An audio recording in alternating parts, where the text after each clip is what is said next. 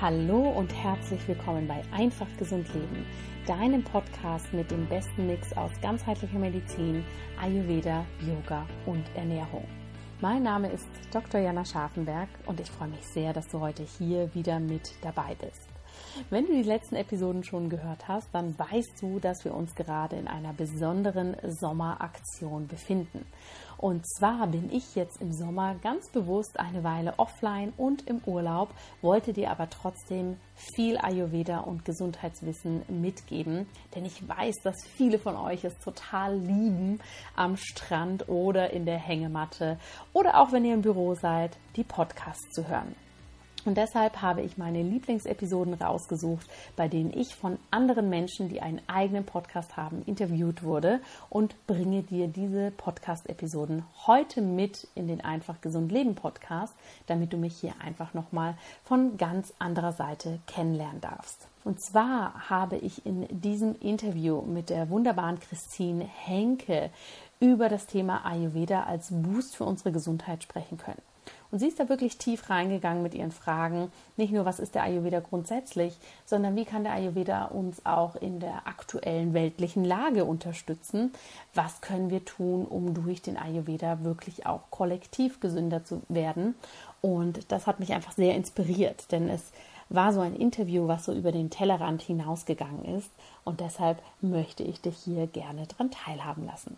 Ich wünsche dir ganz viel Freude mit dieser Folge ja, es ist ein spannendes Feld, diese Welten immer mehr zusammenzubringen, zu schauen, was daraus entsteht und auch natürlich hier im medizinischen Setting zu verfolgen, wie sich auch unsere ganze Medizin peu à peu verändert in verschiedenste Richtungen, wie unsere Gesellschaft hier ein neues Bewusstsein entwickelt. Und es ist ein interessanter Weg, der wahrscheinlich nicht so schnell enden wird. Ich glaube, wir sind da erst in den Anfängen, ja, das glaube ich auch. Ja.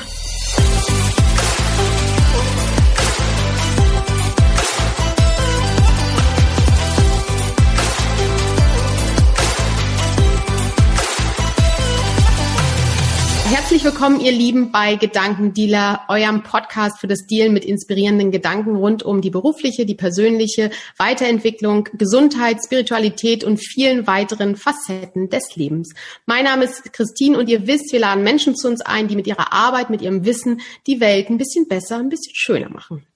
Und in genau diese Kategorie passt natürlich auch unser heutiger Gast. Sie hat eigentlich, oder das war so ihr Weg auch, äh, der sich gezeichnet hat, sie hat Humanmedizin studiert, hat aber, wenn ich das richtig weiß, irgendwie beim Studium schon gemerkt, hm, da fehlt mir irgendwie noch was, ist dann unter anderem auch zum Thema Yoga gekommen und über das Yoga zum Thema Ayurveda gekommen.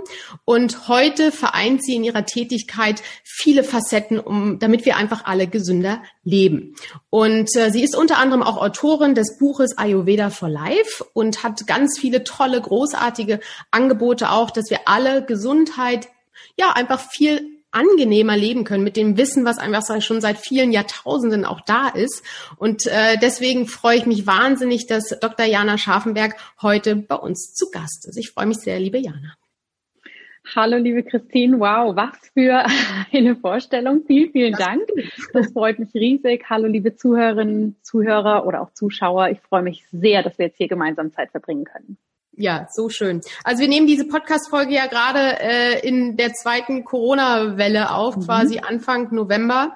Ähm, und du hast gerade schon gesagt, du bist auch ein bisschen geflohen. Wie ist bei euch die Situation? Du lebst in der Schweiz. Wie ist bei euch die Situation gerade? Vielleicht so ein bisschen, dass wir da auch wissen, jeder fühlt sich jetzt gerade anders. Ja. Ja, ja, du sagst es, ne? Es ist Anfang November. Wir nehmen diesen Podcast auf. Ich lebe grundsätzlich in Zürich. Das ist meine Wahlheimat. Da lebe ich mit meinem Mann und mit meinen zwei kleinen Töchtern. Und also geflohen in dem Sinne sind wir nicht, sondern es war so, dass wir unsere Herbstferien in Deutschland im Allgäu verbracht haben. Hier, das ist sozusagen unsere zweite Heimat. Mein Mann kommt von hier. Wir haben hier unsere Ferienwohnung. Ja, und als wir gemerkt haben, oh, hoppala, das geht wieder in die Richtung, die wahrscheinlich viele erwartet haben, aber ja, wo wir dann doch wahrscheinlich alle irgendwie überrascht waren, dass das jetzt dann doch da ist, haben wir einfach für uns gesagt, Mensch, was brauchen wir jetzt als Familie? Es ist gar nicht so, dass wir da so stark in der Angst oder Sorge sind, aber es ist ja mehr, was brauchen wir jetzt, um, ne, um für uns im Balance zu sein? Und da haben wir gesagt, wir haben die Möglichkeit, zwar in unsere Wahlheimat nach Zürich zu gehen, da wohnen wir aber mitten in der Stadt. Da sind einfach, ne, ja, laut den Statistiken die Fallzahlen momentan sehr hoch. Oder wir haben die Möglichkeit, hier zu sein, wo wir in einem sehr ländlichen Setting sind. Und dann haben wir einfach für uns gesagt, wir haben dieses Riesenprivileg, momentan das entscheiden zu können. Also machen wir es so, wie es für uns jetzt als Familie gut stimmt. Und haben jetzt einfach gesagt, wir bleiben im Moment hier ähm, wann wir zurück nach Zürich gehen, das haben wir uns jetzt wirklich einfach offen gelassen, weil ich kann tatsächlich ortsunabhängig von überall arbeiten und mein Mann ist Physiotherapeut, hat seine eigene Praxis und da haben wir gesagt, das fahren wir jetzt momentan ein bisschen runter.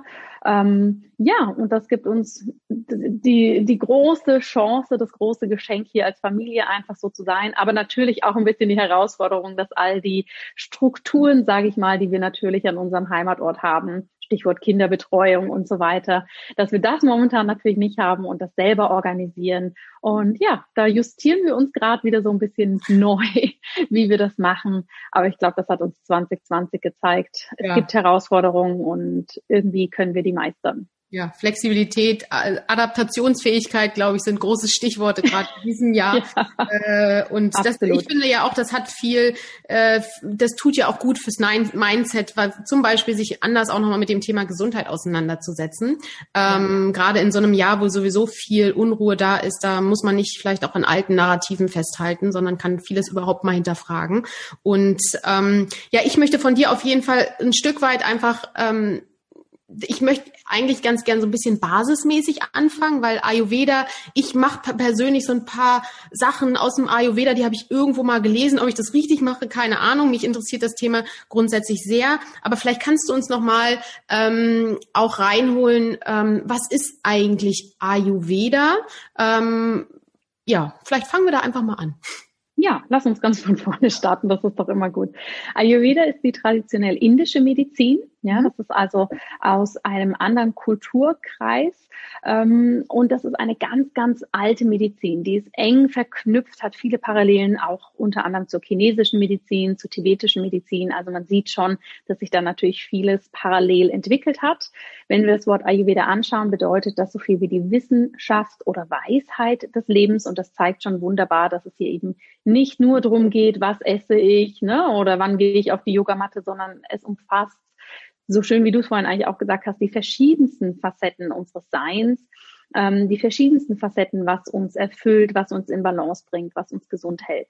Mhm. Und deshalb ist der Ayurveda auch ähm, extrem ganzheitlich. Also das sind Komponenten, die wir hier im Westen vielleicht nicht so kennen, aber in Indien fließen da tatsächlich der Städtebau, astrologische Faktoren, spirituelle Komponenten mit ein, wohingegen wir den Ayurveda hier im Westen wahrscheinlich initial erstmal kennenlernen, wenn wir eine ayurvedische Kur machen, wenn wir anfangen, uns ayurvedisch zu ernähren oder eben Tagesroutinen für uns etablieren. Mhm. Das ist auch alles wunderbar. Jeder braucht da so sein Eintrittstor. Und ich denke, gerade für uns Menschen mit unserem westlichen Mindset und unserem westlichen Kulturkreis sind das auch die gängigsten Wege, sich mit dem Ayurveda auseinanderzusetzen. Denn natürlich die wenigsten von uns werden sagen, oh, mir geht's gesundheitlich nicht so gut, dann gucke ich mal in meine Astrologie. Ja, also da braucht man ja schon einen gewissen Anknüpfungspunkt, den man vorher vielleicht hat. Ähm, ja, also das mal ganz grundsätzlich zum Ayurveda. Der Ayurveda ist eine Naturmedizin. Mhm. Das heißt, vieles, was wir in der Natur beobachten können, wendet der Ayurveda auf uns in Menschen an und geht auch davon aus, dass wir als Mensch sozusagen ein Mikrokosmos im Makrokosmos sind. Das bedeutet, dass wir als Mensch, als körperliches System, äh, energetisches, psychoemotionales System sozusagen das abbilden, was in der Natur auch vorhanden ist. Ja, um das ein bisschen ähm, konkreter zu gestalten, wir haben in der Natur Wasser. Ja, wir haben auch Wasser bei uns im Körper, zum Beispiel Blut oder Körperflüssigkeiten. In der Natur gibt es die Sonne, das Feuer, das haben wir auch in uns. Das ist zum Beispiel der Stoffwechsel. Mhm. Ja. Und wenn wir dann einen Schritt weiter denken, sagt der Ayurveda alles, was in der Natur passiert, all dieses Zyklische, dass wir die verschiedenen Jahreszeiten haben, dass es verschiedene Prozesse gibt, die alle ihre eigene Dauer haben, ihre eigenen Zwischenschritte, das haben wir auch in uns. Ja, mhm. und deshalb ist es für uns Menschen wichtig, dass wir mit dem gehen, was es in der Natur gibt. Jetzt, wo wir das aufnehmen, haben wir ja den November. Das heißt, jetzt sehen wir bei der Natur, die geht total in den Rückzug, ja, die Blätter fallen von den Bäumen, aber natürlich lebt der Baum innen weiter. Und eigentlich ist jetzt auch die Zeit für uns Menschen, das zu tun, ne? mehr in den ähm, inneren Rückzug zu gehen und das nicht aus einem Zwang heraus, sondern wirklich zu sagen, Mensch, jetzt brauche ich die Ruhe, jetzt darf ich mich auch anders ernähren. Und im nächsten Schritt geht Ayurveda weiter und schaut sich die verschiedenen Menschen natürlich auch sehr individuell an. Das ist das, was wir so allgemeingültig als die unterschiedlichen Konstitutionstypen oder Doshas für diejenigen unter euch, die das schon mal gehört haben, kennen. Ja, dass wir wirklich sagen, ja, wir tragen all diese Naturelemente in uns, aber sie sind bei jedem ein bisschen anders ausgeprägt. Ne? Das kann sein, dass du vielleicht mehr der feurige Typ bist. Ja, es gibt erdige Typen, es gibt luftige Typen ähm, und je nachdem, was für ein Typ ich bin, habe ich dann unterschiedliche ähm, Komponenten in meinem Leben, die ich brauche, damit ich gesund bleiben kann und wie ich mich selber unterstützen kann. Und im Ayurveda wird dann gern von den drei großen Typen gesprochen und dann, sagen wir mal, aufgehört, ja, dann wirklich du bist der und der Typ. Aber ich vergleiche das immer so gerne mit den Farben. Ja, auch wir haben unsere Primärfarben. Ähnlich ist es mit den Konstitutionstypen und bei jedem ist es dann ein bisschen anders gemischt. Ne? Der eine ist ein bisschen rötlicher, der nächste ein bisschen orangener und so weiter. Und das zeigt einfach, dass der Ayurveda zwar seine universellen Prinzipien hat, die wir alle anwenden können und wir dann im nächsten Schritt das nochmal verfeinern dürfen. Was braucht dann jeder Einzelne von uns? Mhm. Das heißt, wir haben so eine, so eine gewisse Haupt, äh, Hauptausrichtung und trotzdem haben wir die anderen Facetten auch in uns und die kommen auch immer mal unterschiedlich zum Vorschein.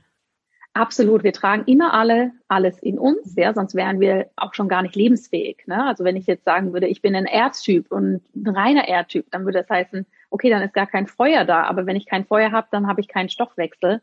Ja, dann kann ich gar nicht leben, körperlich wie auch mental. Auch mental brauche ich dieses Feuer, um Dinge von außen aufzunehmen, um sie tra zu transformieren, zu verstehen, was das bedeutet und dann daraus etwas für mich zu machen. Mhm. Und du sagst, je nachdem, wir sind ja als Menschen total dynamische Wesen, je nachdem, was jetzt gerade um uns herum ist, was in uns ist, in welcher Lebensphase wir uns befinden, was wir machen, sind wir natürlich immer von verschiedenen Bioenergien, sage ich mal, beeinflusst. Ne? Das bringt dann vielleicht mehr das eine hoch oder mal das andere.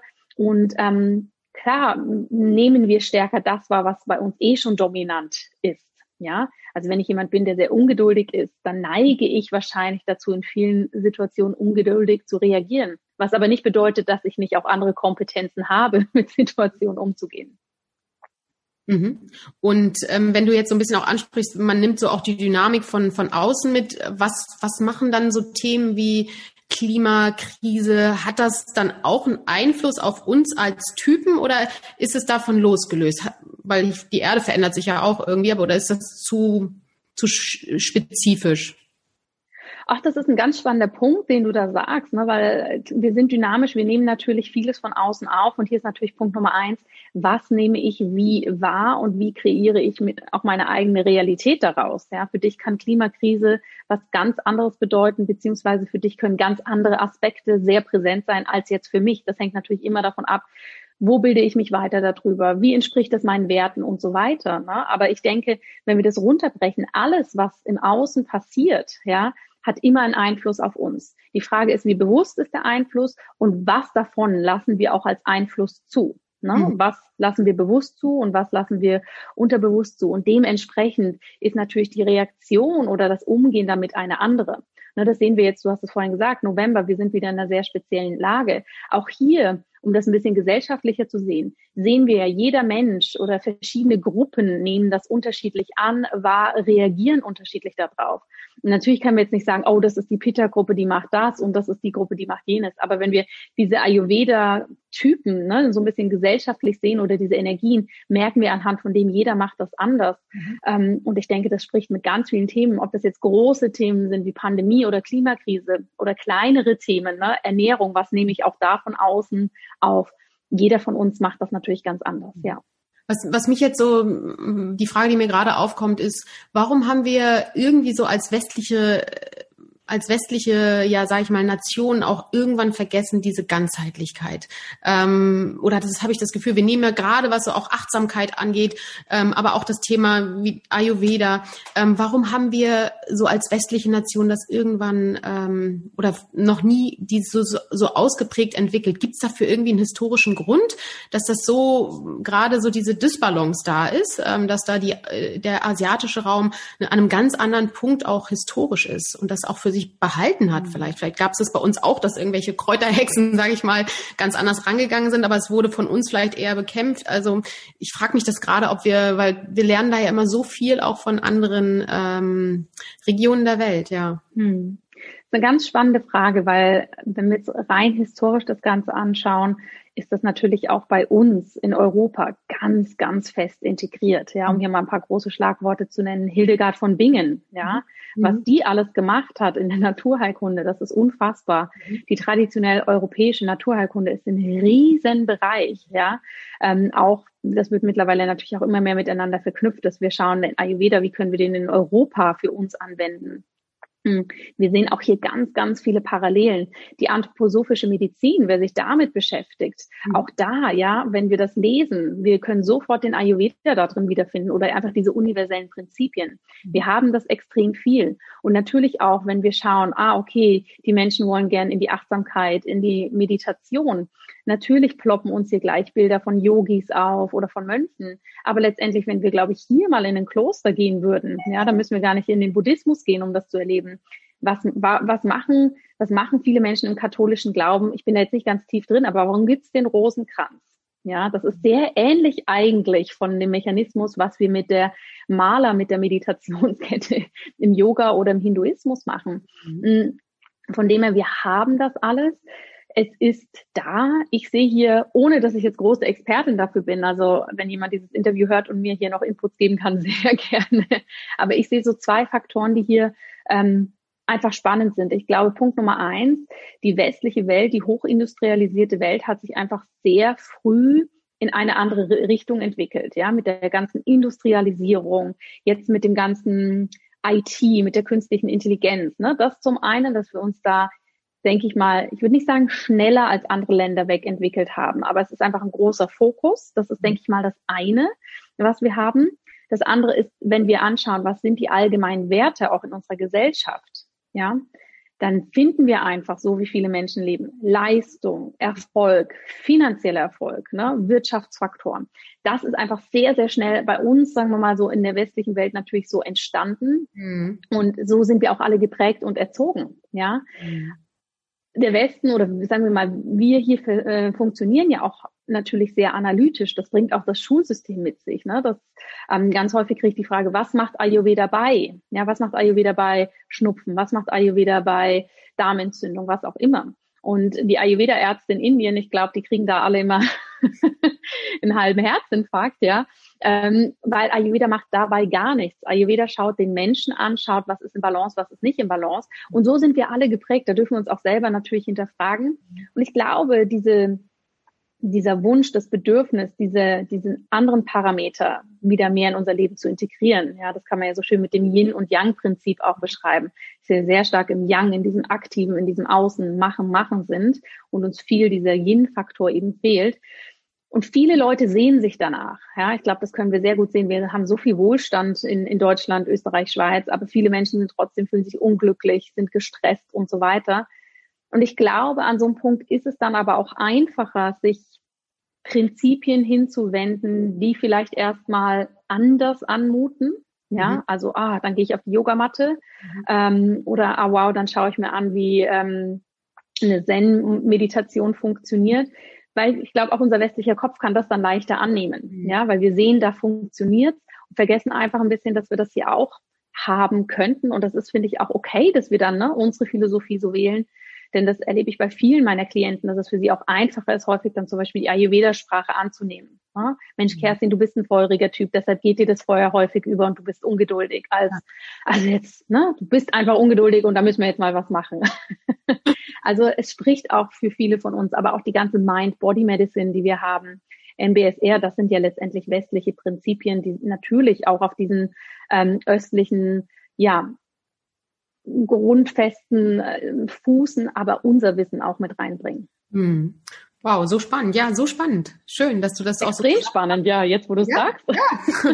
nee, also hat mich einfach gerade interessiert so ähm, und ich finde es so mhm. schön, dass wir gerade einfach alle so ein Stück weit auch ähm, oder nicht alle, aber ein Großteil ja auch sich ein bisschen verwurzelter oder mehr erden möchte, Wurzeln mehr schlagen möchte und ähm, eben diese Ganzheitlichkeit auch mehr finden möchte und dass wir diesen Trend in Anführungsstrichen schon seit einer gewissen Zeit hier ja auch stärker haben und so spannend, dass wir eigentlich vielleicht auch, weil wir es irgendwo auch äh, historisch in uns haben, aber jetzt ist irgendwo im Außen versuchen, es wieder zurückzuholen. Ja, sehr spannend. Mhm. Ja, mhm. schön. Ähm, du, wie bist du genau? Ich habe das nur kurz angesprochen, aber ich finde es halt auch deinen deinen Werdegang so spannend. Ich selbst komme ja auch aus der Gesundheitsbranche oder bin ursprünglich äh, Apothekerin und ähm, von daher ist dann immer so eine Medizinerin, die ähm, eben nicht mehr ganz die, die klassische Praxis macht, aber ähm, aber schon noch einen großen Teil, so habe ich das zumindest mitbekommen. Wie bist du zum Ayurveda ganz genau gekommen und vor allen Dingen dann auch so in diesen Sog oder in diese Leidenschaft dafür gekommen? Hm.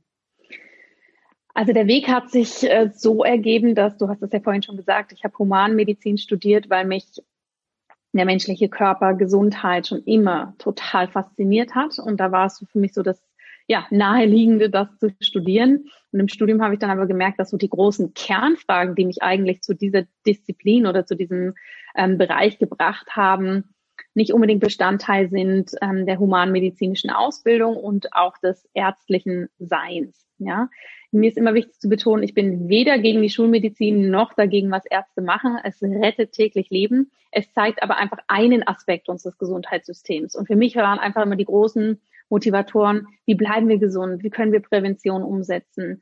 Ähm, wie können wir uns ernähren? Ja, also wirklich so dieser Bereich. Und das habe ich dort einfach im Studium effektiv nicht für mich finden können und dann in der Klinik auch nicht. Und das war dann gepaart mit den Arbeitsbedingungen, die ich gerne wirklich kritisiere, äh, im Gegensatz zu dem inhaltlichen, dass wirklich die Arbeitsbedingungen für Ärzte oder ja Personen im Gesundheitssystem ja schon sehr fragwürdig sind mit diesen langen Stunden, viel Druck, ne, dieser Wirtschaftlichkeit, die damit reingebracht werden muss. Also allein da könnten wir ja Stunden drüber diskutieren. Aber ich habe einfach für mich festgestellt, ich möchte weder so arbeiten, noch erfüllt es mich inhaltlich. Und dann, wenn diese beiden großen Bereiche ja nicht, nicht da sind, dann ist natürlich die große Frage, was mache ich hier eigentlich? Und ich habe dann im Studium für mich gemerkt, an dem Punkt stehen bleiben und mich jetzt hier beschweren und jammern und wie schlimm das alles ist, das geht gar nicht. Ne? Das, das bringt mich nicht weiter. Welches Semester warst du da ungefähr? Ach, das ging sicher schon so im fünften Semester los, als wir ne, so mehr in das Klinische reingegangen sind, also relativ früh. Ähm, dann habe ich wirklich gemerkt, was soll ich denn jetzt machen? Ne? Höre ich das Studium auf, orientiere mich um, mache was anderes. Das habe ich tatsächlich relativ lange überlegt. Und die andere Idee war dann, hm, mache ich das fertig und schaue aber einfach, was gibt es noch? Ne? Ähm, als ich im fünften Semester war, war zumindest in meiner Welt das mit dem Internet jetzt noch nicht so verbreitet, dass man sich da auf Instagram oder über YouTube, ne, also irgendwie so seine äh, Vorbilder suchen kann. Oder ich war da zumindest, ich habe das für mich einfach noch nicht so gekannt, sagen wir es mal so. Ja, und ich habe dann einfach entschieden, okay, ich finde jetzt gerade auch nichts anderes, was mich so massiv reizt, dass ich das aufhören möchte, weil inhaltlich hat es mich sehr natürlich, die, die Theorie hat mich natürlich schon sehr interessiert. Und ich habe im Studium dann angefangen, für mich Yoga zu praktizieren. Und da hatte ich eine tolle Yogalehrerin, die auch immer wieder über den Ayurveda gesprochen hat. Und irgendwann war es so, aha, okay, hier sind jetzt aber Antworten auf Fragen, die ich offensichtlich einfach immer der falschen Person oder der falschen Disziplin gestellt habe. Und darüber war mein Interesse geweckt. Dann habe ich mich natürlich einfach persönlich viel damit auseinandergesetzt.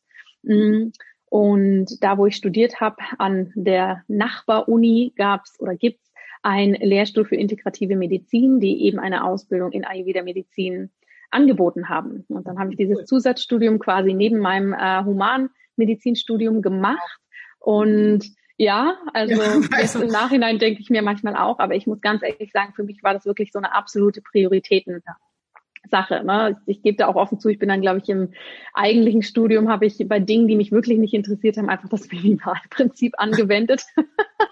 Aber klar, ich habe dafür auch meine ganzen Wochenenden und alles Mögliche in Anführungsstrichen geopfert, weil es mir einfach so super wichtig war. Und ich da für mich plötzlich wieder so diese Motivation, ne, so dieses innere Kribbeln, was wir eigentlich haben sollten, diese Leidenschaft entwickeln können. Und es ist ganz interessant, weil dann kam erstmal so eine Phase, dass ich war, Ayurveda ist alles und Schulmedizin ist nichts. ne, so Ayurveda kann alles und oh, was machen wir denn in Schulmedizin? Bis ich dann für mich verstanden habe, das Beste aus beiden Welten zusammenbringen, ist unglaublich wichtig. Und ja, das ist mein Weg, das zusammenzubringen. Mittlerweile fließen da natürlich noch ganz viele andere Dinge mit rein. Verschiedene Coaching-Ausbildung, Ernährungsmedizin, orthomolekulare Medizin, also alles, was es so gibt. Und gerade was den Ayurveda angeht, merke ich auch, dass da für mich natürlich auch immer die Weiterentwicklung kommt. Ne? Nicht nur, wie kann ich das in der Gesundheit machen und in der Ernährung, sondern eben so ein bisschen, deshalb haben mich die Fragen, die du gerade gestellt hast, auch total gebitzelt. Was bedeutet das im großen Kontext? Was bedeutet das für unsere Arbeitswelt? Und ja, es ist ein spannendes Feld, diese Welten immer mehr zusammenzubringen, zu schauen, was daraus entsteht und auch natürlich hier im medizinischen Setting zu verfolgen, wie sich auch unsere ganze Medizin peu à peu verändert in verschiedenste Richtungen, wie unsere Gesellschaft hier ein neues Bewusstsein entwickelt. Und es ist ein interessanter Weg, der wahrscheinlich nicht so schnell enden wird. Ich glaube, wir sind da erst in den Anfängen, ja, das glaube ich auch. Ja. Ja, und äh, also ich, zumindest so in der Szene, in der ich mich umgebe, merke ich, dass einfach viel, viel mehr äh, zumindest in einem großen Bereich viel, viel mehr Interesse einfach jetzt endlich mal für den eigenen Körper entsteht. Das, äh, was ähm, für mich, für dich ja wahrscheinlich auch einfach als Ärztin, nicht als Apothekerin selbstverständlich ist, dass man sich um seine Gesundheit kümmert, äh, wobei nicht jeder Arzt das natürlich auch vorlebt, da gibt's ja auch unterschiedlichste äh, Szenarien, aber dass das so für, für das einfach so ich als Person, wenn ich jetzt mal keine, keine Ahnung eigentlich hätte, trotzdem sollte ich aber meinen eigenen Körper kennen und, und ihn auch äh, mhm. wertschätzen mit dem, mit einfach im, im Alltag und nicht nur ab und zu mal ins Spa gehen und ab und zu mal irgendwie einen Trend mitmachen, sondern wirklich mhm. ähm, um das beste Gut mich täglich kümmern. Absolut. Ja. Ja, und auch da, ich glaube, auch hier dem Ayurveda wird natürlich manchmal so ach, das wird so ein bisschen mystifiziert, ja, das so, oh wow, und dann mache ich da diese spannenden Routinen, ähm, ne, die ganz fremdartig und exotisch sind. Und ich kann mich noch gut erinnern, als ich meiner Oma erzählt habe, als sie so, ja, also was ist jetzt dieses Ayurveda? Erzähl mal. Die war da sehr unbeeindruckend, hat nach der Hälfte gesagt, ja gut, aber das machen wir ja schon unser Leben lang saisonal essen, frisch kochen, Pausen zwischen den Mahlzeiten, langsam kauen, warmes Wasser. Also sie war da nicht so ganz beeindruckt, was ihre Enkelin macht, weil für sie einfach vieles so normal war. Und das fand ich auch nochmal so spannend, ne? einfach wirklich zu sehen, das ist toll, das sind schöne Routinen, die man für sich entwickeln kann. Aber eben, das schließt auch nochmal schön so den Kreis zu deiner Frage vorher. Es ist eigentlich auch bei uns da, ja, da heißt es dann vielleicht einfach nicht Agni, Verdauungsfeuer, sondern ne, wir nennen es einfach anders, aber es ist alles da. Mhm. Vielleicht brauchen wir manchmal einfach nur spannende Begriffe, um es wieder zu finden. Also, ja, ja wahrscheinlich. Und das ist ja auch total okay. Ne? Das ist ja absolut okay. Ja. ja, so schön, total schön. Jetzt hast du angesprochen, dass du ähm, ähm, die Schulmedizin auch am Anfang eben so ein bisschen, äh, ja, entweder das oder das ähm, und jetzt den Weg aber gefunden hast, alles, alles zu vereinen. Ähm, wo sagst du, nichtsdestotrotz muss, muss, muss sich die Schulmedizin einfach, muss die einen großen Schritt vorankommen, die klassische Schulmedizin? Ich finde immer, das ist so eine Frage, die gar nicht so einfach zu beantworten ist, ne? weil was ist die Schulmedizin? Da steht ein ganzes Gesundheitssystem dahinter, da stehen Klinikapparate, Praxen und so weiter, da stehen ökonomische Faktoren und so weiter. Deshalb finde ich das immer sehr schwierig, weil ich glaube, wir brauchen definitiv eine große Veränderung, wenn es darum geht, ähm, wie unser Gesundheitssystem funktioniert. Ne? Warum eben, warum werden Krankheiten bezahlt, warum wird Prävention so wenig bezahlt und so weiter. Das ist der eine Faktor. Ja. Der nächste Faktor ist natürlich die Patienten. Kaum ein Patient Mensch weiß über die Gesundheit. Da kommen wir natürlich sehr schnell ins Schulsystem. Warum lernen die Menschen das nicht? Ne? Aber wenn wir uns jetzt mal rein auf das, was die Schulmedizin macht, fokussieren, denke ich, sind die Faktoren wichtig, ähm, dass sie sich insofern verändern darf, dass eine größere Offenheit entstehen darf für verschiedene Behandlungsmethoden. Natürlich geht die Schulmedizin immer sehr wissenschaftlich in dem Sinne vor, also evidenzbasiert. Das heißt, was können wir mit unseren Parametern, die wir in der Wissenschaft festlegen, beweisen? Mhm. Ja, und ich glaube, was wir ja auch immer mehr bekommen, dass hier eine viel personalisiertere Medizin stattfindet, dass mehr der Einzelfall angeschaut wird. Ich denke, das ist ein wichtiger Faktor. Ähm, das kann aber nur funktionieren natürlich, wenn Ärzte und Akteure im Gesundheitssystem auch die Zeit haben, das zu machen. Ne? Weil wenn ich als Arzt nur sieben Minuten für einen Patient habe und danach wird es mir nicht mehr bezahlt, wird es halt einfach sehr schwierig mit der Personalisierung. Das ist, denke ich, ein wichtiger Punkt, dieses Öffnen für andere Behandlungsmethoden, auch das Zusammenarbeiten mit verschiedenen Bereichen. Ja, der mhm. Arzt, die Ärztin muss nicht diejenige sein, die alles macht. Ja, natürlich brauchen wir gewisse diagnostische Verfahren und so. Aber vielleicht die langfristige Betreuung, wenn es um eine Ernährung geht, wenn es um die Etablierung einer Meditationspraxis geht und so weiter. Das muss ja nicht der Arzt machen, aber es muss die Offenheit und das Know-how da sein, was könnte dieser Patient, diese Patientin brauchen. Mhm. Ich denke, das ist ganz wichtig. Ähm, ja, und dass auch dieser Druck rausgenommen wird aus der Medizin. Ne? Ich finde, es herrscht ein unfassbarer Druck. Eben, es muss schnell gearbeitet werden, es muss wirtschaftlich sein. Und hier braucht es einfach neue Wege. Wie können sich Patient und Arzt da mehr auf Augenhöhe begegnen und wie kann das Ganze auch moderner ablaufen. Auch hier hat die Pandemie uns gezeigt, dass wo vorher immer laut geschrien wurde, nein, wir können Therapien nicht online machen, nein, wir können Apps nicht in die Gesundheitsprävention integrieren, ja. Und plötzlich, natürlich nicht plötzlich, aber voila, solche Sachen gehen. Meine Schwester hatte ähm, logopädische Behandlung während der Pandemie, ja zack, kein Problem, das online zu machen, ja, und auch bezahlt zu bekommen. Ne? Und das sind auch, glaube ich, einfach so Dinge, da muss diese Starre, die hier herrscht, so ein bisschen aufgebrochen werden, was die Umsetzung angeht, was den Inhalt angeht und was die Kommunikation angeht. Ja. Ich halte das für die wichtigsten Punkte. Mhm. Ganz wichtig, also total wichtiger Punkt, kann ich glaube ich auch, ja, kann ich dem nur zustimmen und finde ich auch so spannend, dass wir da ein Stück weit auch diese, diesen extrem wirtschaftlichen Aspekt da rausbekommen. Also auch gerade wenn ich, wenn ich sehe, wie Krankenhäuser strukturiert sind, wie lange ja. ein Patient auf, auf Station bleiben darf. Er hat ja teilweise gar keine Chance, wirklich andere Alternativmethoden mal auszuprobieren, weil das passt dann nicht Absolut. überhaupt zum ja. wirtschaftlichen Punkt. Ähm, und damit sind ja, ist, wird ja auch ein Stück weit die Offenheit für andere Methoden auch beschnitten. Ähm, Natürlich richtig, ja. und ich denke, wenn ich das, ja, wenn ich das ergänzen darf, es wird dann auch häufig so geschimpft auf Ärzte. Die Ärzte haben keine Ahnung, die nehmen sich da keine Zeit für. Die Pflege macht das so und so. Und da denke ich, dass 99,99 Prozent, ja, dieser Menschen, die in diesem Bereich arbeiten, das unfassbar gerne wollen würden. Aber wenn sie einfach an einem Tag, ich weiß nicht, wie viele Patienten behandeln, keine Zeit für irgendwas haben, schon 48 Stunden am Stück arbeiten, ja, wie soll das funktionieren? Und ich glaube, viele Ärzte würden sich freuen und Pflegekräfte natürlich auch. Ich spreche jetzt einfach hier mal mehr für Ärzte, weil ich die natürlich einfach besser kenne. Ähm, dass die Intention immer da ist, ja, aber wenn dieser Raum nicht gegeben ist, dann dürfen wir das vielleicht auch ein Stück weit auch aus Sicht des Patienten vielleicht auch gar nicht in dem Sinne erwarten, sondern auch da sagen, wann kann ich proaktiv werden ähm, und mir das dann auch selber zusammensuchen. Ne? Mhm. Wie kann ich dann sagen wir mal, wenn ich eine Knieoperation habe, wie kann ich mir danach aber selber auch noch mein Sportprogramm zusammenstellen? Wer könnte mich unterstützen, wenn es um die Ernährung geht? Mhm. Also ich glaube, da dürfen alle Beteiligten bei sich anfangen und natürlich dieser große Wunsch, dass unser Gesundheitssystem sich ändert. Ja, das ähm, hoffentlich passiert das irgendwann, aber bis das passiert, dürfen wir, glaube ich, alle bei uns auch schauen. Absolut, ja. Stichwort Eigenverantwortung ist da, glaube ich, ganz, mhm. ganz wichtig. Und ja, wie du sagst, auch dieses, äh, das Spannende eben, ähm, ich meine, die meisten, die äh, Medizin studiert oder angefangen haben, so ähnlich wie du, man hat ein Interesse, man möchte auch die, die Gesundheit mehr kennenlernen, man möchte den mhm. Körper besser kennenlernen. Und irgendwann geht es dann so im Laufe so der ersten Berufsjahre, ähm, ja, wird das ein Stück weit dieser Idealismus auch verdrängt, weil einfach das System es gar nicht zulässt und und das ist so schade, weil eigentlich da ja diese ganze menschliche Power auch drin steckt, ja. wirklich zu helfen und ähm, ja, da hoffe ich auch sehr, dass das System da irgendwann äh, uns andere Türen auch öffnet. ja. ja.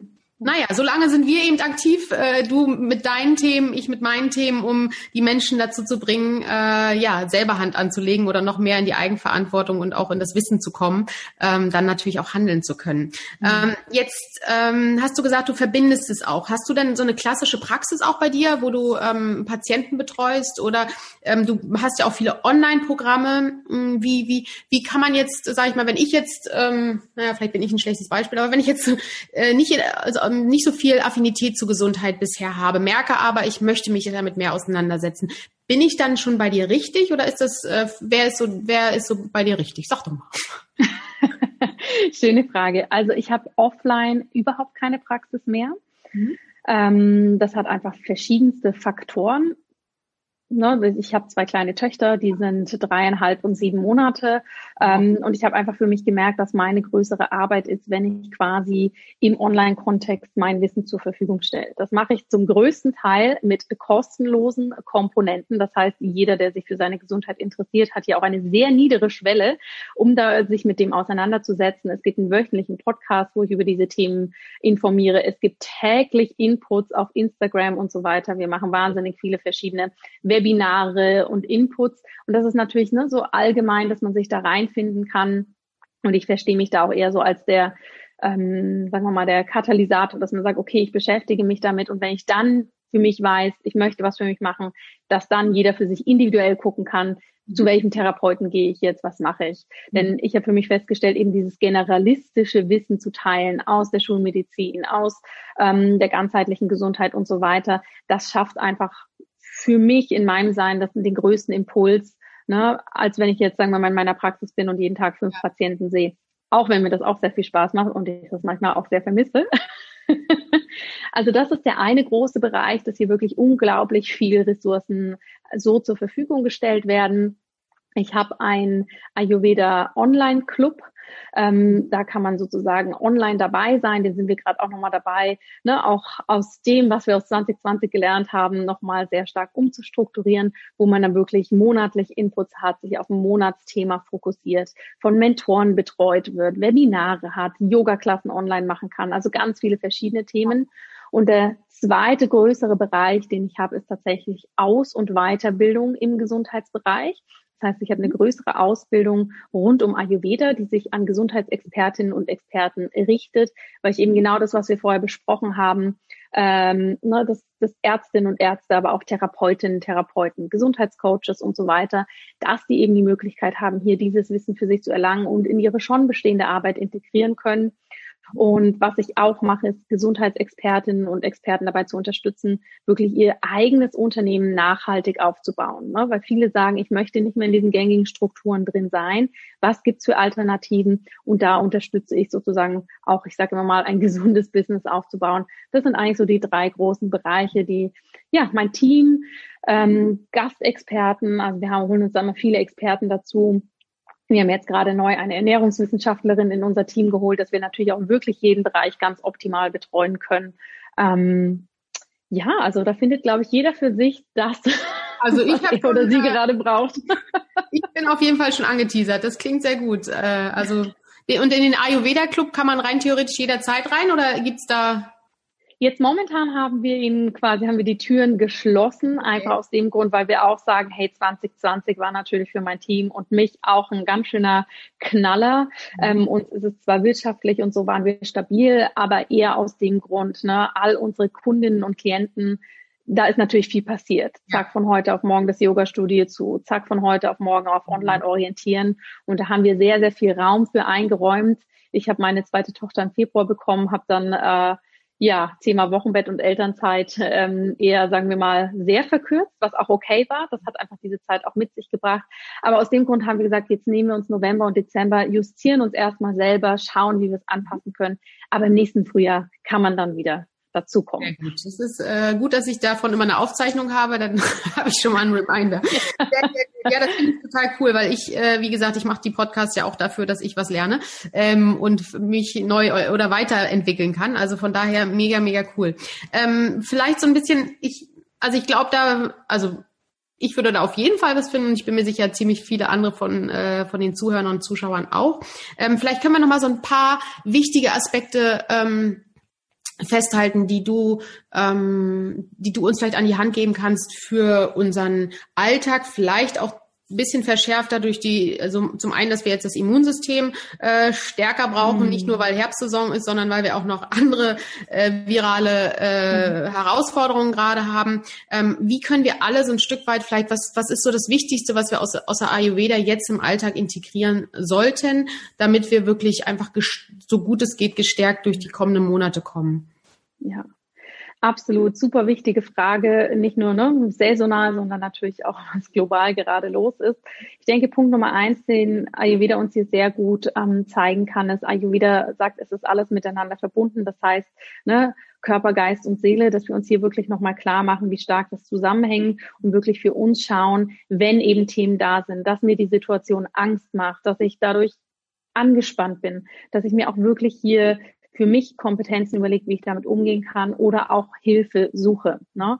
Weil auch hier Natürlich ist es wichtig, dass wir uns informieren und schauen, was los ist. Aber wenn ich jeden Abend nicht schlafen kann, weil ich irgendwie zehn Artikel gelesen habe, was passiert, wenn, dann tut mir das nicht gut. Und dann hat das natürlich auch eine absolute Auswirkung auf mein Immunsystem. Ne? Immer wenn wir im Stress sind, wird langfristig unser Immunsystem komprimiert. Und natürlich kommt dann ein ganzer Rattenschwanz mit Schlaflosigkeit und so weiter und so fort, schlechte Ernährung. Das heißt, erster Schritt wirklich mal bewusst werden, wie geht's mir gerade, denn das vergessen wir häufig und springen dann schon rein, was äh, nehme ich für Nahrungsergänzungsmittel, wie kann ich ne, mehr Sport integrieren. Wirklich Punkt Nummer eins, Bestandsaufnahme. Wie geht's mir gerade, was brauche ich? Und auch hier, wo brauche ich Unterstützung? Und das ist egal, wie lächerlich das nach außen wirken mag. Ja, das, was du für dich fühlst, ist das, was du brauchst. Das ist der erste wichtige Punkt. Dann kann man natürlich so ein paar allgemeine Dinge beachten, ähm, die sowohl jetzt für die Jahreszeit aus ayurvedischer Sicht wichtig sind. Wir sind jetzt sehr in der luftigen Zeit, das merken wir. Ne? Der Herbst ist eher stürmisch. Das kann uns auch mal schnell den äh, Boden unter den Füßen wegziehen, dass wir auch selber so ein bisschen wirbelig werden. Das heißt, jetzt ist auch aus ayurvedischer Sicht eine Zeit, wo wahnsinnig viel Dynamik da ist und das können wir schnell als Stress merken. Das heißt, alles, was dich erdet, alles, was dich runterbringt in die Ruhe, in die Regeneration, ist jetzt wichtig. Also mhm. viel Schlaf, ähm, wenig Medienkonsum, mhm. ähm, gute Ernährung, hier wirklich darauf achten, warm zu essen, ja, reichhaltig zu essen, alles, was die Natur uns jetzt bringt, also tolle Gemüseeintöpfe zum Beispiel, warme Suppen, das ist alles das, was uns zentriert und erdet. Das können wir ganz wunderbar machen. Ähm, Bewegung integrieren. Der Ayurveda empfiehlt jetzt im Herbst nicht unbedingt, dass wir auf den nächsten Marathon trainieren, sondern dass wir hier sagen, was hilft uns jetzt? Es können Spaziergänge sein, Walking, moderates Joggen, die Yogamatte ausrollen. Alles, was uns hier Spaß macht, ja, darf da sein und natürlich viel an die frische Luft gehen. Das brauchen wir. Aus Sicht des Ayurveda sind vor allem frische Luft und Sonne ganz, ganz wichtige Energiespender. Mhm. Und natürlich können wir uns zusätzlich auch noch unterstützen, indem wir wirklich darauf achten, dass wir hier ähm, ja, bei der Ernährung auch Stoffe einsetzen, die uns jetzt gut unterstützen. Also wenn wir mal ganz klassisch bleiben, Ingwer und Kurkuma zum Beispiel, ja. Ähm, alles, was uns unterstützt, das machen, aber lieber weniger ist mehr und das dann richtig umsetzen und vor allem auch richtig fühlen anstatt zu sagen, okay, jetzt mache ich mir eine Checkliste mit zehn Punkten und wenn ich die dann alle mache, dann ist es gut. Ne? Also das kenne ich, ich weiß noch, als ich damals allererst mal mit Morgenroutine war ich am Anfang immer so gestresst von meiner Morgenroutine, weil das noch und das noch und das noch und das noch, bis ich irgendwann gemerkt habe, das dann ist mittags, ja. Sinn, was ich hier mache. Also ja. wirklich für dich schauen, was passt für dich richtig ja. gut.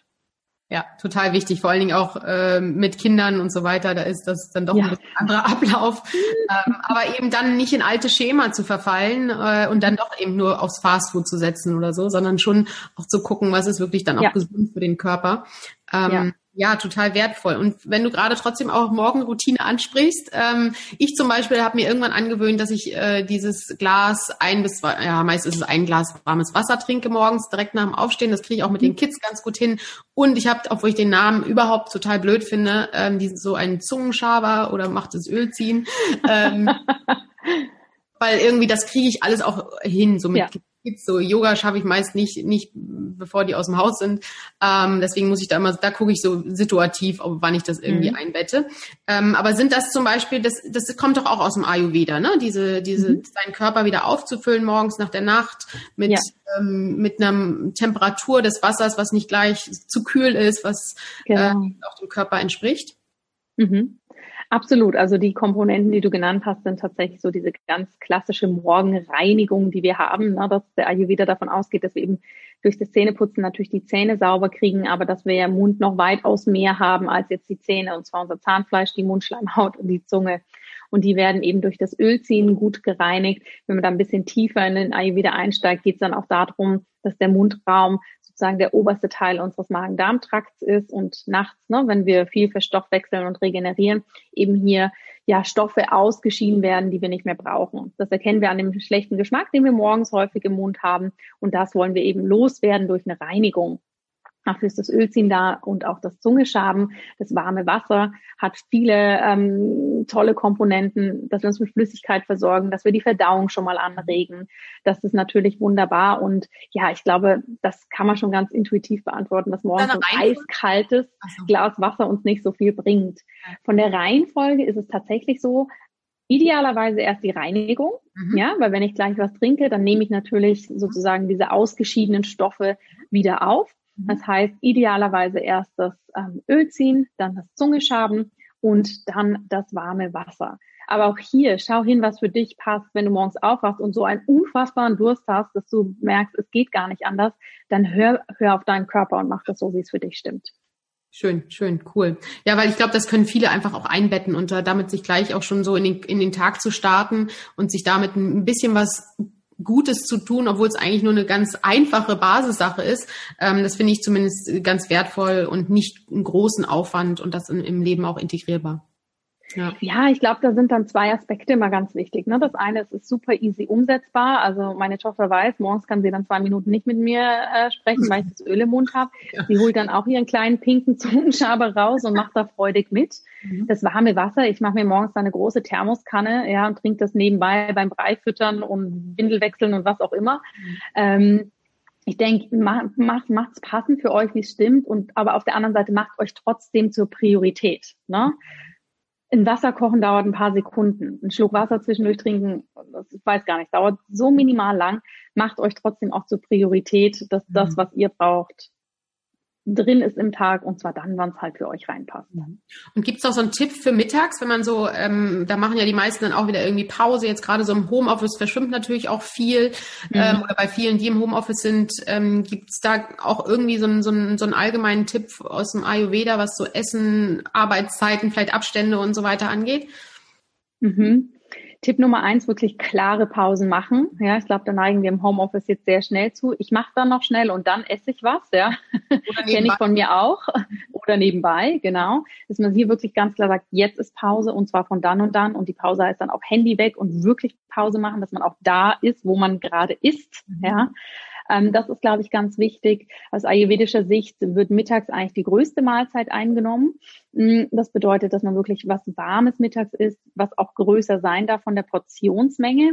Hier habe ich häufig dann natürlich den Aufschrei, oh, danach bin ich ja in totalen Koma und Knockout. Ja, mhm. das passiert aber meistens nur, wenn wir mittags zu schwere Sachen essen. Mhm. Also natürlich bedeutet mittags die größte Portion nicht unbedingt jetzt Pommes, Schnitzel und Rahmsoße, weil danach sind wir alle im Knockout. Mhm. Und wenn dir das passiert, ja, selbst wenn du mittags was Leichtes isst, also meinetwegen auch gerne mal Vollkornspaghetti mit einer Gemüsesoße oder ein Curry oder irgendwas, und du fühlst dich danach trotzdem so müde, dann schau mal hin, was du morgens isst. Weil häufig ist der Körper noch damit beschäftigt, das Frühstück zu verdauen, ja, wenn das eben nicht leicht verdaulich war.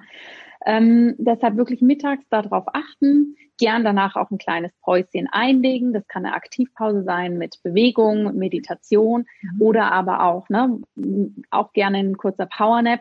Auch hier, Ayurveda sagt per se, oh, mittags bitte nicht schlafen, aber der europäische Ayurveda sagt, wer einen Powernap braucht, kann den gerne machen. Mhm. Ja, ich mit zwei kleinen Kindern, die nachts auch gerne mal wach sind, also wenn ich meinen Powernap nicht habe, ähm, dann ja, wird der Nachmittag aber sehr ungemütlich. Von daher ist das anpassen, aber wirklich diese regenerative Pause, die Abstände zwischen den Essen und wirklich warm essen und reichhaltig essen, was die Nährstoffe angeht. Mhm, reichhaltig, genau, das ist der wichtige Punkt. ja. Ja. Aber es darf auch zwischendurch natürlich mal was sein, was einfach Soul Food ist. Ne? Das ist ganz klar. Das darf auch mal vorkommen. Und ist man dann, wenn man sich so ein bisschen an die, an die so ein paar kleine Routinen im Alltag hält, hat, macht man, hat man denn, dann ist ja ein gewisser Detox-Effekt auch schon eigentlich dabei wenn ich zumindest nicht zu viel Fastfood esse, wenn ich ähm, auch morgens schon diese Reinigung mache, ein bisschen, da, da geht wahrscheinlich noch mehr, ähm, aber da gibt's wahrscheinlich dann auch ganze Kuren, die man macht, ich weiß nicht, oder Genau, absolut. Ne? Also dieser, dieser Detox-Effekt, das ist immer so ein bisschen die Frage, was jeder Einzelne darunter versteht, aber was wir sicher machen, ist, dass wir unserem Stoffwechsel was Gutes tun, weil wir, sagen wir mal, so die, die Grundbedürfnisse unseres Stoffwechsels berücksichtigen. Ne? Dass zum Beispiel der Magen-Darm-Trakt jetzt einfach nicht die ganze Zeit mit Essen beschäftigt sein möchte, sondern zwischendurch die Pausen braucht, dass unser Körper sich freut, wenn er gut hydriert ist mit Wasser. Also total. Und dementsprechend werden wir natürlich auch merken, es geht uns besser. Ja, das hat ja viel mit dem sagen wir mal, entgiften, loslassen zu tun und dann fokussieren auf das, was wirklich wichtig ist. Aber natürlich, man kann immer tiefer gehen. Da gibt es ayurvedische Reinigungskuren, Entlastungswochen, die man machen kann. Ähm, Entlastungswochen kann man für sich zu Hause angeleitet machen. Ne? Das ist jetzt im Jahr 2020 natürlich auch spannende neue Dinge passiert. Ähm, Ayurveda-Kuren kann man in Europa in verschiedenen Kurzentren machen, in Indien, Sri Lanka. Also da gibt es jenste Möglichkeiten, wenn man hier wirklich mal eine intensivere Phase machen möchte. Ja. Ja, steht auch noch auf meiner Agenda. Also so schön. Also ich bin total angeteasert, ähm, da irgendwie noch mehr zu erfahren und auch, äh, weil es einfach so viel mit Gesundheit auch zu tun hat und ähm, dann man sich selber ja auch nochmal anders kennenlernt und sich wertschätzt. Äh, von daher finde ich das Thema oder einfach so diese, diese Kombination deiner Tätigkeit auch so spannend. Ähm, und könnte jetzt wahrscheinlich ewig weitersprechen äh, und noch tausend Fragen stellen. Also ich hätte hier noch ein paar, aber ich glaube, äh, wir strapazieren sonst auch deine Zeit über. Und dann würde ich eher versuchen, vielleicht nochmal irgendwann ein zweites Interview oder einfach intensiver, dass wir alle uns intensiver mal deine Angebote auch anschauen und gucken, wo können wir einfach dann intensiver auch eintauchen und was lernen. Also von daher fand ich das mega, mega cool, dass du uns so viele Tipps auch schon gegeben hast und wir dadurch ja, einfach gern. was mitnehmen können.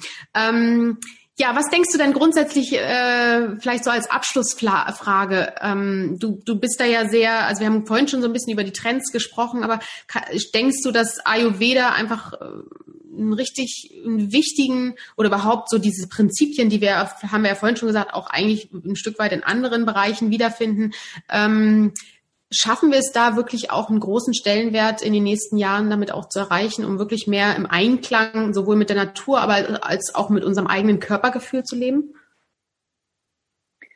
Also ich glaube, wenn es zu uns als Individuen kommt, werden wir das schaffen, weil es sind tatsächlich ja ne, universelle Grundprinzipien und ob wir da jetzt den Ayurveda-Stempel drauf machen, den chinesischen Medizinstempel, den europäische Naturheilkunde ist, wenn ich ganz pragmatisch bin, mir am Ende des Tages auch ein bisschen egal, so, solange jeder für sich die Grundprinzipien, dass man mit sich selbst im Einklang lebt, dass man nicht so viel Stress hat, ne, dass man erfülltes Leben hat, dass man sich gesund fühlt. Ähm, das, denke ich, wird mehr und mehr kommen, weil wir sind einfach an einem Punkt angekommen, natürlich mit dieser Digitalisierung, mit dieser unfassbaren Schnelligkeit, dass wir ja auch einfach als Menschen merken, wir kommen da gar nicht mehr hinterher. Ja, so schnell wie ein Computer denken kann, das, das kann unser Gehirn ja einfach gar nicht mehr ähm, da hinterher sein. Und das muss es ja auch nicht. Deshalb denke ich, es wird immer mehr sich auf das wieder besinnen. Und wir merken das ja auch, ne? Themen wie Digital Detox oder ähm, Auszeit nehmen. Ähm, das, das wird ja immer größer, wenn wir, ich lebe in der Schweiz, wenn wir da anschauen, wie viele Menschen im Sommer auf einer Alm arbeiten wollen, um wirklich da wieder ein ganz anderes Leben einzutauchen. Ja, da gibt es mittlerweile unfassbar lange Wartelisten. Also das ist da und das kommt auch immer mehr ähm, wie sich das gesellschaftlich zeigen wird, wie der Ayurveda da ne, seinen Stellenwert haben wird. Ähm, das werden wir sehen. In den letzten Jahren hat man gesehen, dass sich, sich immer mehr aus dem Wellness-Bereich, wo es, glaube ich, am Anfang häufig angesiedelt wurde, mehr und mehr natürlich auch in dieses medizinische rein entwickeln dürfte von der Wahrnehmung. Und ich denke auch hier, je mehr wir merken werden, dass gewisse Erkrankungen, chronische Erkrankungen zum Beispiel, ne, in Anführungsstrichen komplexe Erkrankungen wie die Psychosomatik, mhm. ähm, Themen, für die wir offensichtlich keine Diagnose finden. Mhm. Ähm, ich denke, dort wird es immer mehr seinen Stellenwert bekommen und dann hoffentlich, ja, immer mehr Hand in Hand gehen mit, mit dem, was wir eh schon hier bei uns haben. Ja, schönes Schlusswort. Finde ich so schön.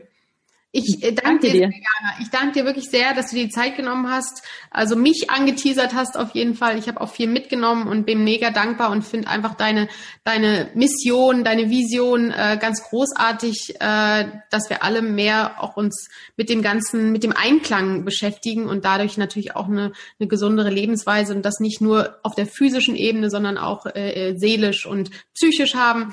Ähm, und danke dir, wie gesagt, sehr. Freue mich, ihr Lieben, wenn ihr die Folge teilt, wenn ihr sie liked, wenn ihr uns wie immer, wer uns noch nicht vorher kannte, abonniert. Ähm, wir freuen uns, dass wir die Zeit zusammen hatten und wie gesagt, schaltet das nächste Mal wieder ein und alles Gute für euch und ja, nimmt mit, was ihr braucht. Wir packen wie immer alle möglichen Links zu Jana auch äh, in die Show Notes, so dass ihr da auf jeden Fall mal schnuppert und guckt, was passt für euch, um da auch tiefer einzusteigen. Also ganz, ganz herzlichen Dank an euch alle und tschüss, bis zum nächsten Mal. tschüss. Liebe Zuhörerinnen, lieber Zuhörer, ich freue mich sehr, dass du hier bis zum Ende mit dabei warst und hoffe natürlich sehr, dass du so einiges hast für dich mitnehmen können. Schau gerne mal bei Christine vorbei. Sie macht unglaublich spannende Sachen rund um das Thema Leadership. Und natürlich findest du in den Show Notes auch nochmal so einige Ayurveda-Ressourcen für dich, die du jetzt gerade im Sommer nutzen kannst für deine ganz persönliche Gesundheit und natürlich auch, wenn du mit dem Gedanken spielst, den Ayurveda zu deiner Herzensberufung werden zu lassen. Jetzt wünsche ich dir erstmal eine wunderbare restliche Woche und freue mich jederzeit, wenn wir in Kontakt treten. Alles Liebe, deine Jana.